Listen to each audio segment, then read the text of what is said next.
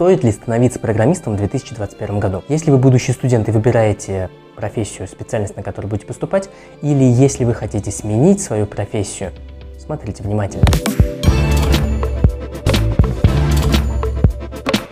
Если у вас возник такой вопрос, значит вы уже сомневаетесь, значит тем более надо разобраться с этим. Те, кто досмотрит до конца, узнают способ, как можно стать программистом самостоятельно и практически бесплатно. Чудо какое!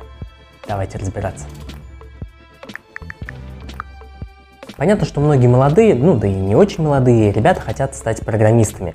Почему? Потому что у нас с 2000-х годов постоянно твердят, вдалбливают нам о том, что программисты очень нужны, они востребованы, и они получают какие-то баснословные невероятные суммы. Тем более крупнейшие IT-компании мира, они часто становятся лучшими работодателями в мире. И ходят даже целые байки о том, что работая в офисе Google, вы можете, особо не напрягаясь, получать огромную зарплату и приводить даже собаку на работу, какой уж там детей. у вас тоже возникает такое чувство, что что-то с этим не так.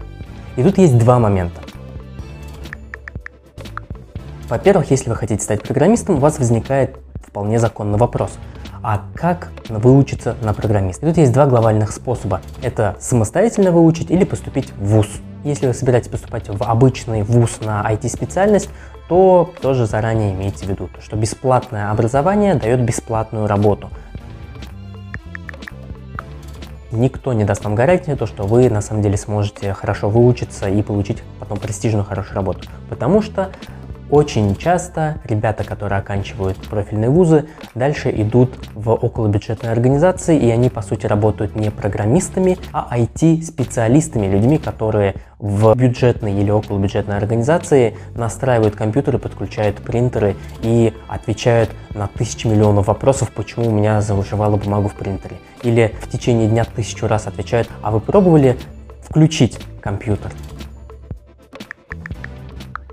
Тем более, если вы мечтаете работать в Гугле, в Apple, в Амазоне или в Фейсбуке на худой конец, в этом случае вы должны понимать, представительства этих компаний в наших странах, они в основном занимаются больше такой технической работой. А вот Google, например, перевел из российского подразделения многих своих сотрудников вообще в Европу и в США, им оказалось выгоднее просто перевести их в свои центральные офисы, более центральные, скажем так, чтобы эти ребята жили там, чем содержать офис в России. Поэтому, если вы собираетесь работать, например, в Гугле или в другой крупной компании, то вам нужно сначала пройти невероятный путь, который, по сути, пройти сейчас уже особо и не получится. Тем более топовые IT-компании в мире те же самые Google, Facebook и прочие, они все больше автоматизируют свою деятельность и они больше сокращают сотрудников, чем набирают новые тысячи.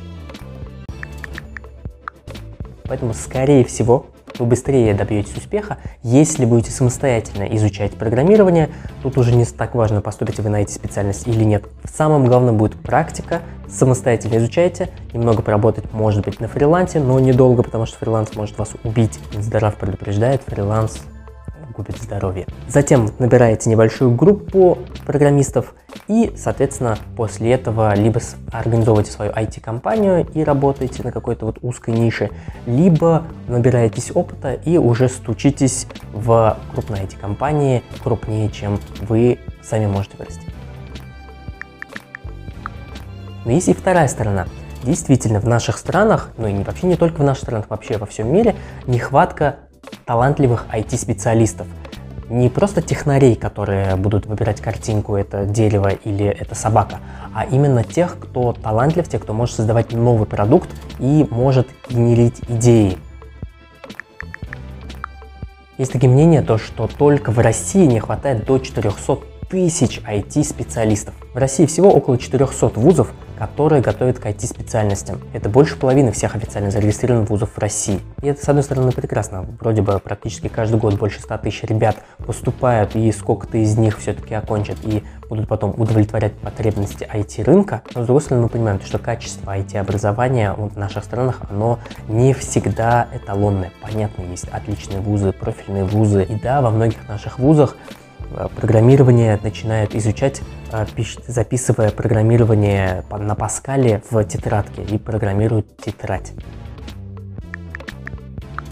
Поэтому перед тем, как поступать учиться на IT или менять профессию, бросать все и становиться программистом, Самым годным советом будет то, что нужно сделать небольшой один проект, допустим, на фрилансе, и посмотреть, вообще лежит душа к нему или нет.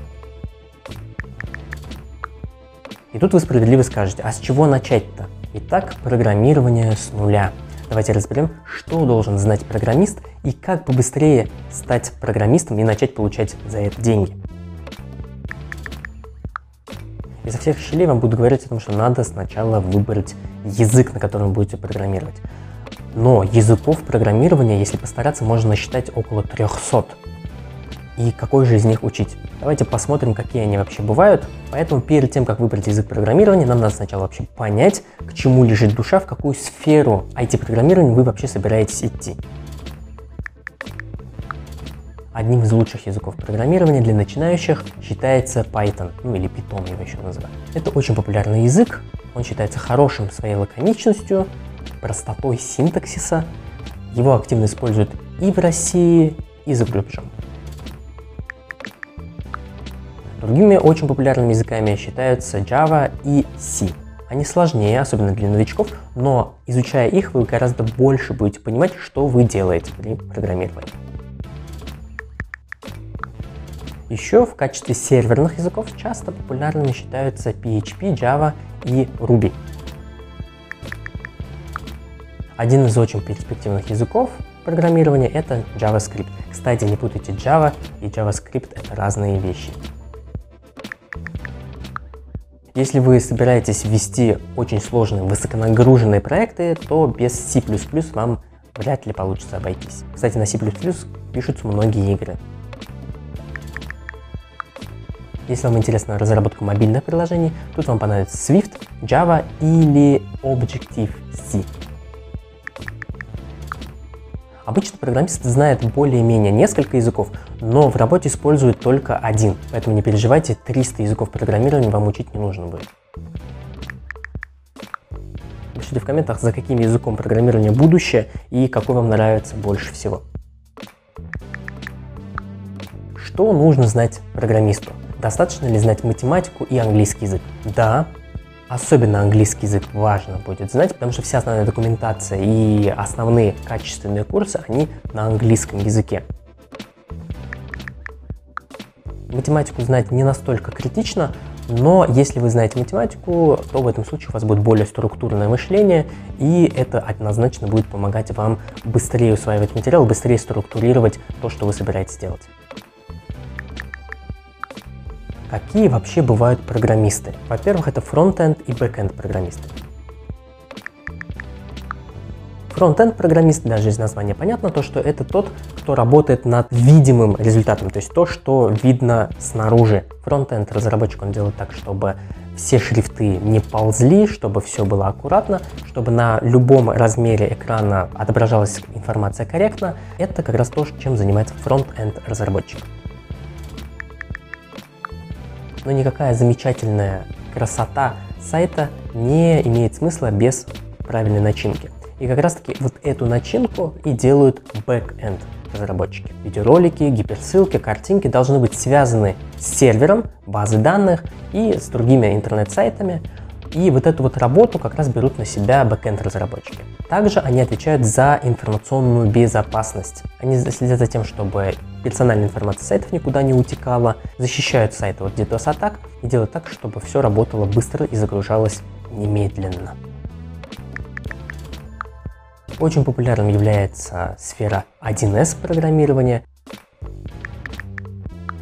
Дальше это разработчики игр, game developer ы – это те, кто отвечают за создание и продвижение игр. Создают, тестируют, дорабатывают, поддерживают, обновляют, модифицируют, опять дорабатывают, поддерживают, обновляют, модифицируют. И это так до бесконечности, ну если у вас хорошая игра, конечно.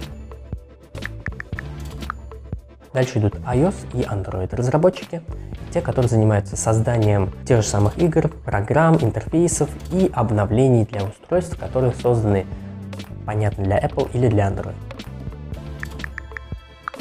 Дальше системные программисты, они адаптируют конкретную программу под конкретную задачу.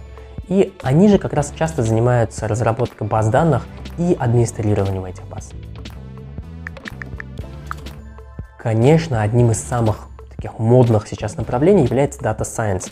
Это те ребята, которые объединяют искусственный интеллект и данные. По сути, они предсказывают будущее на основе статистических данных. А сейчас напишите в комментариях, какая сфера из которой мы посмотрели, вам ближе всего, какую вы хотели бы освоить. Итак, мы с вами добрались до прекрасного метода, который позволит стать программистом самостоятельно. Что же это за метод?